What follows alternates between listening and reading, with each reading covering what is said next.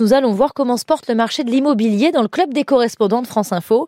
Et nous partons d'abord au Canada, qui fait face à la plus grosse crise du logement de son histoire. L'année dernière, en moyenne, le taux de logement vide était de seulement d'un et demi pour cent. Pour y faire face, l'une des réponses, c'est d'utiliser des bâtiments de bureaux vides pour les, transformer en logements, Justine Leblond. Et il y a une ville particulièrement avancée dans ce domaine, c'est Calgary, dans l'ouest du Canada. Après la pandémie, le nombre de bureaux vides a atteint un taux record de 34%. Alors en 2021, la ville a annoncé un plan de réhabilitation et pour motiver les propriétaires immobiliers à convertir ces bâtiments en habitation, ils reçoivent 75 dollars pour chaque mètre carré d'espace de bureau transformé. Le promoteur stratégique groupe est en train de convertir plus de 400 appartements l'avantage, selon le vice-président du groupe Ken Tace, c'est que ça va vite. Par exemple, pour notre premier bâtiment, tout a été très rapide. On a fait notre planification en quatre mois, on a demandé le permis. La ville a été réactive en un mois, c'était fait. Et il nous a fallu moins de 12 mois pour achever la construction. Alors que pour construire toute une tour classique, il faut compter trois ans pour la conception et l'obtention des permis. Ensuite, il faut deux ou trois ans pour le construire. Mais avant de se lancer dans la conversion d'un bureau en logement, il y a tout de même plusieurs critères à prendre en compte. La première chose qu'on regarde, c'est la superficie constructible. On étudie le plan d'un étage et on regarde comment on peut aménager les appartements. Si c'est pas faisable facilement, on passe directement au bâtiment suivant. Après, on examine aussi la faisabilité du bâtiment. Les ascenseurs sont-ils en bon état? Y a-t-il assez de place de parking? Parfois, il faut aussi remplacer toutes les fenêtres, alors il faut aussi en tenir compte.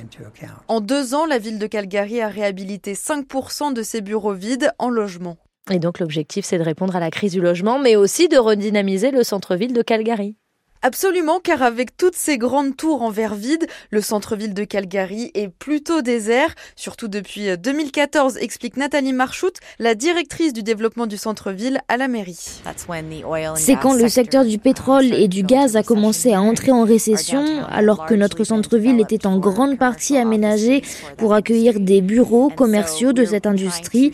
On essaie donc de profiter de cette situation pour y installer des logements, mais aussi des établissements scolaires, des garderies, des épiceries, des espaces verts, toutes les choses que les gens veulent pour vivre en communauté.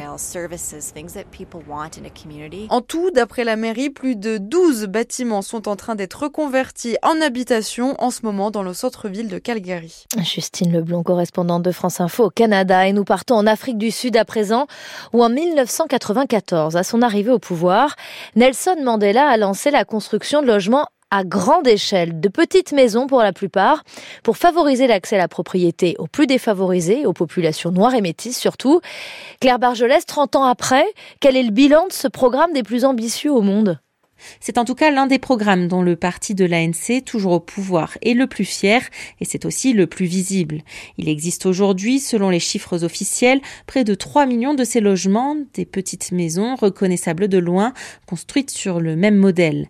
Elles sont surnommées les maisons RDP, du nom du programme phare de l'ANC en 1994, le programme de reconstruction et de développement.